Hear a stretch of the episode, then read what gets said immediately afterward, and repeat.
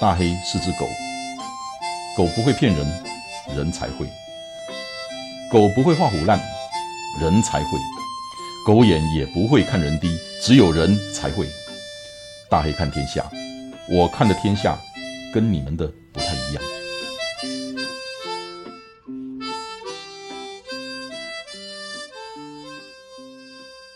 Hello Joyce，大家好。Hello，我是 Joyce，你现在人在哪里？现在在黑山共和国。听过那个名称，可是我没有去过。呃，我也不知道我们的朋友们有谁去过黑山共和国的。我我们今天要录一个话题，可是录那个话题之前，你跟我们介绍一下那个黑山共和国好吗？我只有听过。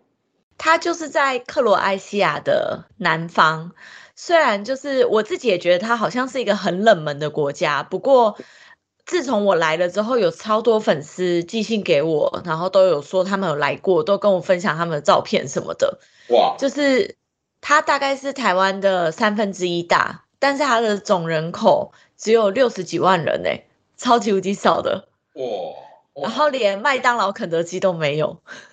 哦，真的啊，嗯，然后就是三十年前的那个战乱，他们的巴尔干这边就是克罗埃西亚、黑山，然后科索沃吗？塞尔维亚，就是还有那个波斯尼亚的战乱，就是它是其中一个国家。OK，那个下回再让你录一个专辑讲黑山共和国。要谈另外一个事情，就是呃，十二月我们的新的项目要开始了，说走就走，只要你想走，我就带你出发。不是我，是 Joyce。我想先跟大家谈一下博克多跑步银行为什么要做走路的活动。跑步跟走路其实都一样是两只脚，那一个快一点，一个慢一点。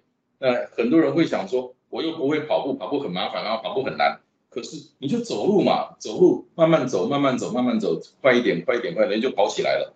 我们今天还是不想谈跑步的事情，这个活动也跟跑步没有关系，因为大家都知道说，你坐车看到的风景跟用跑的不一样，用跑步看到的风景跟用走的也不一样，你的心境不一样，嗯，真的完全的不一样。就是你慢一点，你会发现另外一个你从来没有碰过的、想过的世界，一个全新的世界。所以我想，其实，在好久以前了，Joyce 在走那个朝圣之路之前，我就跟他谈到这个企划案。那嗯这中间我们也讨论了很多的事情。呃，一般人想，啊，不就走路吗？不就是去走路旅行吗？还需要做什么计划？还需要做什么活动？还需要教吗？我跟你讲，真的要。今天，你从你家门口走出去，你或许不要，可是当你到了一个陌生地方的时候，你要准备什么事情？你要怎么样去在开心欢乐的同时，也确保了你的安全？这些事情要怎么样去准备？Joyce 的经验很丰富，那所以我请 Joyce 把这个事情做一个完整的策划。然后第二个，我想跟大家讲的就是说，这个说走就走的活动，它的目标对象不是跑步银行会员，不是这些跑者。我的目标是什么？我的目标是你不运动的另一半跟你不运动的爸爸妈妈，也就是说，跑步银行的魔掌开始伸向你的家人了。不过你真的想一想，尤其是这些跑者，你每个礼拜的周末、周日，每一个假日，你不是在马场跑马拉松，你就是去往马场的路上。嗯，那有没有想一想，对你的家人不太公平？你是不是也该分点时间出来？所以我们就想说，嗯，该把魔掌伸向你家人的时候了。然后呢，我也先声明哈，我们花很多的力气、很多的资源策划这些系列活动。我知道你都会很喜欢，你都会很喜欢让你的爸爸妈妈更健康，让你的另一半开始养成运动的习惯。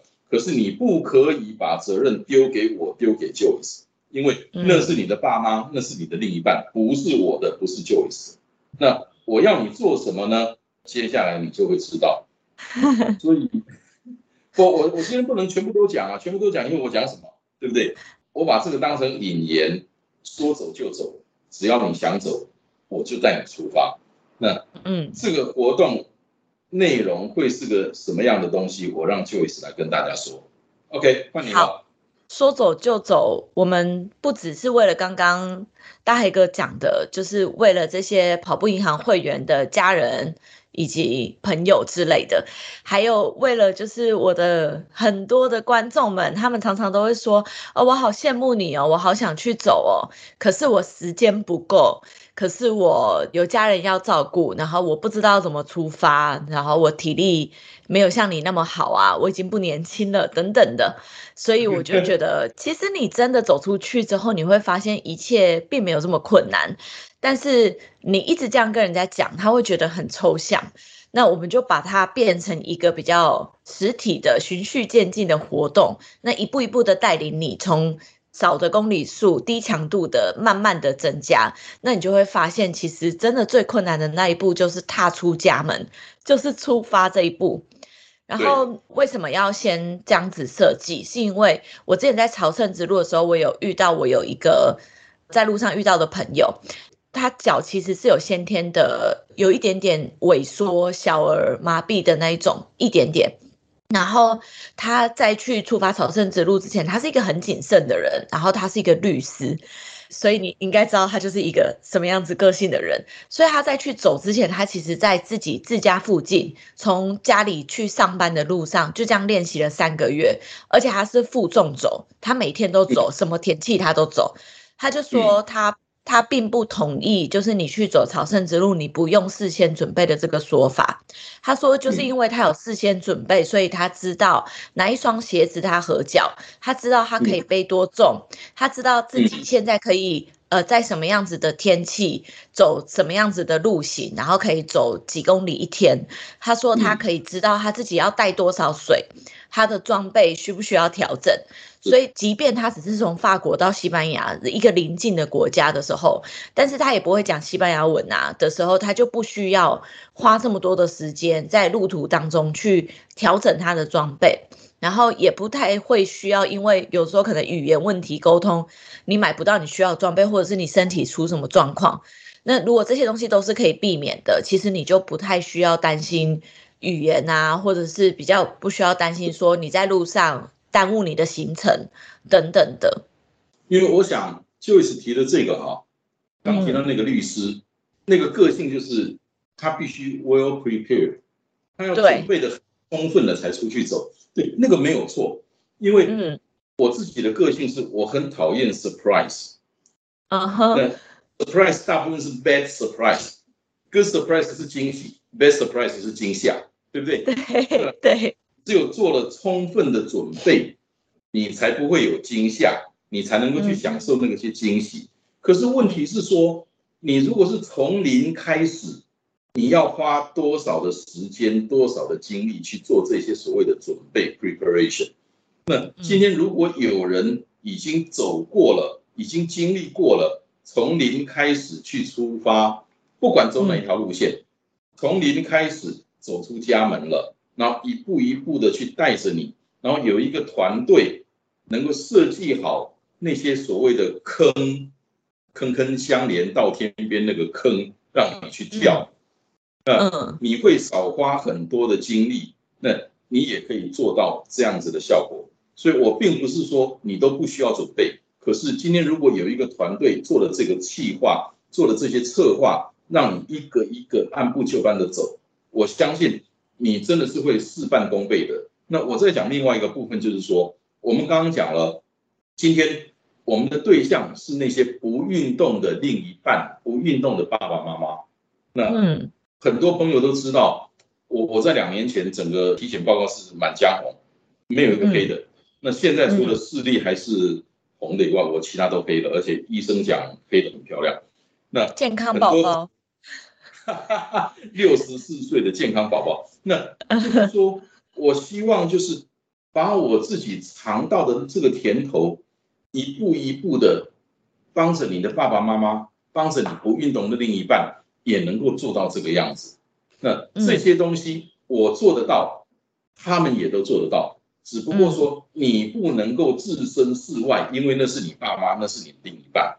那我们一起来做这些事情，所以这个是刚刚我们把我为什么做这个东西，然后 Joyce 也谈了这些主要的内容。那我我举个例子，我太太以前在打疫苗之前，她也都运动。他跑马拉松跑得比我快，快太多了。每次都会讲，呃，我都没有练习，我跑得很慢，你要等我。其实我都知道那个是假的啦。枪一响，bang 的一响，几十下都不快了啊。这么厉害？对对对对对对对对，他是这样子的，走路也走得都很快啊。嗯，是我是经常要在后面跟着，要不然要不然就哎你走慢一点，等我等我一下。所以不是他叫我等他，是我要叫他等我，他是那样子的。可是打完了第一剂疫苗，整个人完全变了，完全没有食欲了。然后二十四小时大概有二十个小时是在床上要睡觉，浑身的肌肉、关节、骨骼、骨头都很疼痛。那怎么会这样啊？对，做了什么检查？看了医生，我请教了一很多医生的朋友。那发现说，那个就是疫苗惹的祸我不能说因为这样子叫你不去打疫苗，因为毕竟那是一个很小的概率的事件。那嗯，我们花了很长的时间，花了一个多月的时间，让他的那个食欲恢复，然后睡眠的状况、嗜睡的那个毛病也慢慢花了大概三四个月、半年的时间，慢慢的回来正常。那可是他的肌肉骨骼的那个痛。就到现在，一直到最近，应该前后这样子有两年了。到最近，他走路的速度才开始，嗯，恢复正常了。可是呢，步道的那些阶梯，他心里头还是很恐惧。所以那时候我想，不行，因为这样子的话，如果他因为这样子恐惧而不运动而不走，那么身体状况只会越来越往下掉。我就会带着他。去走路，然后会去走步道，然后那个到了阶梯就把登山杖拿出来让他拿着走。嗯，所以慢慢的、慢慢的，像上个礼拜天就前几天吧，我们去走了一个二十公里，二十公里哦，他也不认为他走得完，阶梯也很多，他一看到那个阶梯，马上就哇，这个阶梯到底有多少？我知道那是恐惧，我就慢慢的带着他走。嗯，让他用登山杖一步一步慢慢的、慢慢的，虽然慢，可是二十公里走完了，那有没有不舒服？有一点点会酸会痛，可是礼拜一、礼拜二就没有了，他已经快回来了。那么我跟他讲了这个说走就走这个事情，他其实是很高兴的，因为我太太是这样子，基本上就是说，真的从年轻到现在，就是我喜欢从事的活动，他会陪着我。跑马拉松其实他也是陪着我，户外活动他也是陪着我，可是打疫苗这个事情真的让他整个身体往下掉，我觉得该是我要陪着他的时候了。现在他还抗拒跑步，可是已经不抗拒走路，而且走路的速度已经完全恢复以前那么那么快。可是这一次前两天的那个走那个那个是 Merrill 的那个一个健走的活动，嗯，在北部。可是他这样走下来，他开始自己会有信心了，开始会觉得没有那么排斥，所以我下一次就可以带他走远一点，走比较多一点的阶梯了。所以你是在铺路哦？不，就慢慢的怪，慢慢的怪啊，对不对？就跟莎莎一样哦。莎莎现在在。正所以就是说，你用讲那个道理，真的都知道。你不用你讲，当事人这些道理他都知道，可是，嗯，他做不到，因为或许有某种阴影，或许有某种主观的意识在那边的，他会排斥。就跟那个不是我们小时候都读过那个寓言的故事吗？北风跟那个太阳吗？对不对？风就就是那个衣服穿的很多，然后北风跟太阳那个打赌谁能够把他衣服脱下来。然后北风就拼命的吹，拼命的吹，拼命的吹。你越吹，他把衣服就拉得越紧。太阳出来了，开始暖和了，手松开了，扣子解开了，然后再太阳再大一点，他自己就把衣服脱下来了。嗯，所以一样的道理，这个是小时候那个《伊索寓言》教我们的东西。那也是我讲的“坑坑相连到天边”。我们来挖坑，你推你的爸爸妈妈跟你不运动另一半跳下来，然后我们一坑一个坑的挖，让他一个坑一个坑往下掉，就会变得更快乐、更健康，对不对？嗯。所以其实这个真的就是我们在做这个活动的呃初衷，跟 Joyce 在做整个策划，他每一集他都有五个到十个不同的任务。从简单到中等，没有到困难的，你真的放心，Joyce 没有那么残忍，它属于比较人性化的，它不会去设计让你爸爸妈妈跳火坑的那种活动。对我都一直在压制，就是一直在克制，就是说哦要少一点，要少一点。我 我真的觉得就是像我之前跟黑爸讲的。我觉得成就感这件事情是在徒步旅行当中获得的一个很重要的因素，呃，不只是徒步旅行哦，因为我一直把徒步旅行比喻成人生，就是真的是人生的放大镜。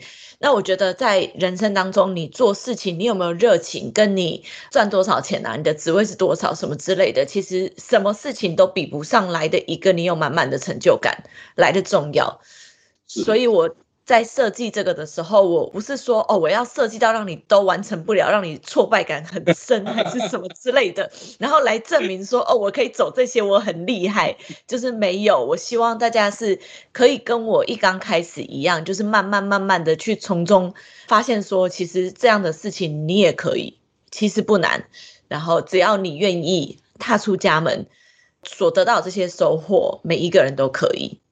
对，因为嗯。Joyce 跟小编群已经讨论很久了，那这中间我也偶尔参与了会议，那种教你怎么样安全的出去徒步旅行，然后慢慢的从安全再往上面多一点，到人文、到艺术、到地理、到古迹这些东西，然后到美食，怎么样策划这些活动？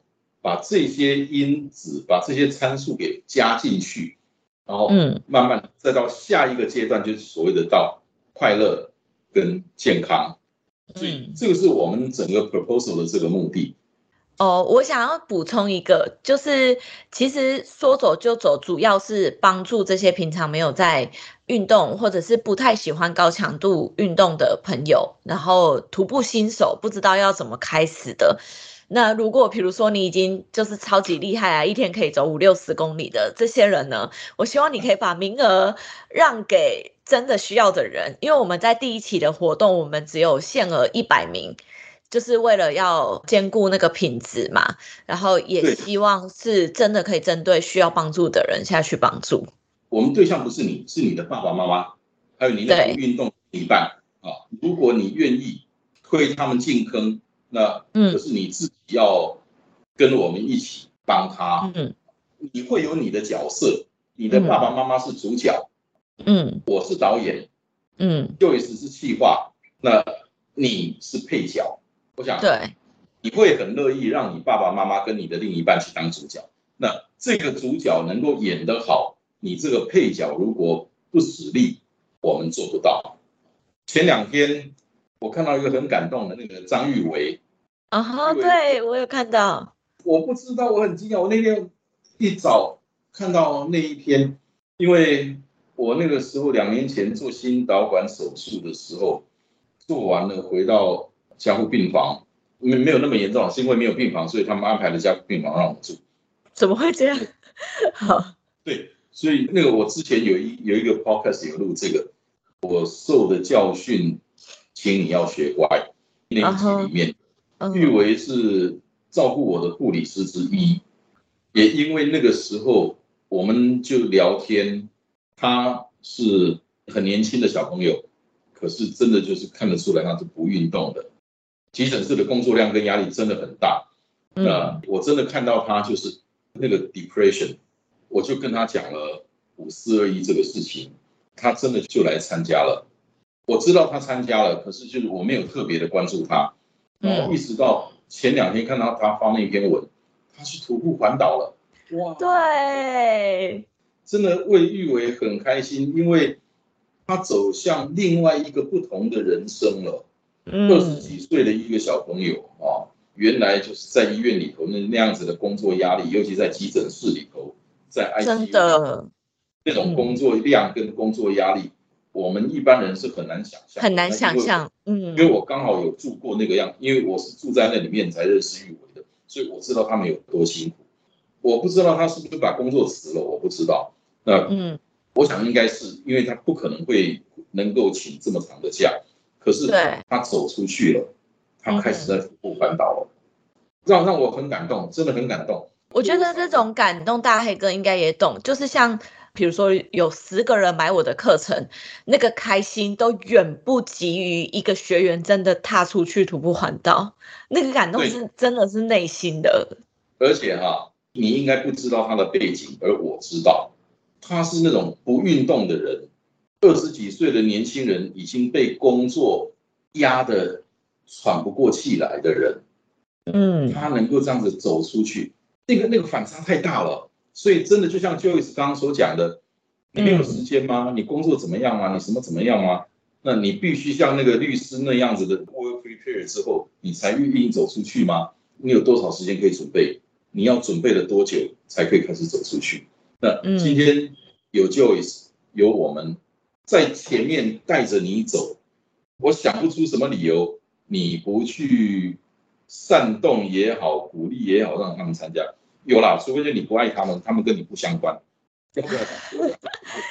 料很化，你不爱他，你不希望他们健康，你不希望他们快乐，只有这个理由啊，对不对？那第一期我们应该也算是试营运了。那嗯，我们做的再多的准备，也还是摸着石子在过河。可是，嗯，我想大家都知道，跑赢在做事情也好，就一直在做事情也好。我们都会做到一般人做不到的那个准备，那些缜密才会开始动起来。那你就想着这个事情，我们已经策划了好几个月了，已经真的策划好几个月了，开过多少会了？除了 Joyce，然后那个整个小编群也都投入在里面。我们也实际去走，不光 Joyce 走，我也走，莎莎也走，莎莎也走。可是你要想。对，我在跑步，可是我把我自己降到没有运动习惯的人，我遵守着 Joyce 提出来的要求去完成任务。那，因为我希望我也在其中，那么我会我我才会知道说，你的爸爸妈妈、你的另一半他们在做这些事情的时候，会不会碰到什么样的问题，碰到什么样的困难？那他在讲的时候，我们懂。所以就是跟大家讲一下，这个活动是什么时候会开始，什么时候开始报名，那有没有什么样的注意事项跟要求？十二月二号可以开始报名，然后报到十二月四号。不过呢，如果在这之前已经额满一百人的话，我们就会停止报名。就是所以大家就是采先抢先赢。对，不不不不能先抢先赢，因为我们要审查一下那个资格。今天如果是已经有那个很强运动习惯的人，我那个真的不欢迎，不要不要这样名额哦，对对对，建议大家真的不要，而且最不乐见的就是进来然后打击新手的自信心那种。然后就是我们会报名的表格方式，我不知道你跟熊大林他们讨论了没有？报名的当事人，然后推荐的人，然后那些原因，这这些东西要涵盖进去，因为我不赞成是先抢先赢。先抢先赢是按先来先到的优先顺序没有错，可是我们真的希望把有限的资源放在真正需要的人身上。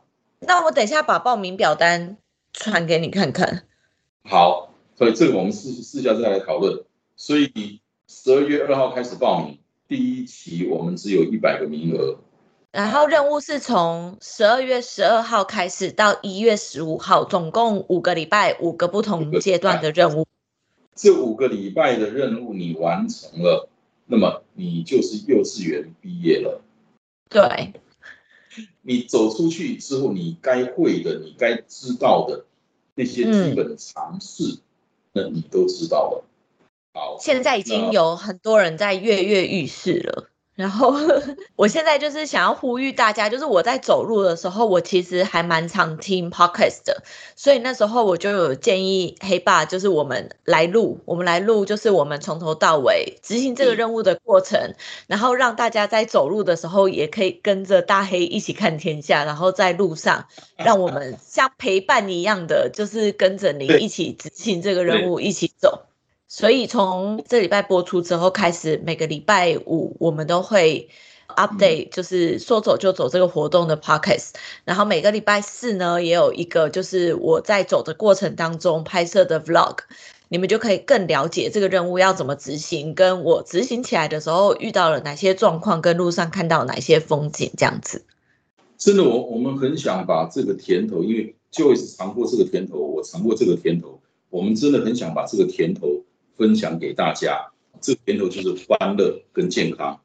你不需要等到我什么退休了，我什么怎么样了，我具备什么条件了才能做，真的不需要。OK，好，我们今天就先聊到这边。那我这个礼拜要去完成我第一个任务了。没错，非常期待。那今天我们就先聊到这个地方，好，谢谢大家，拜拜。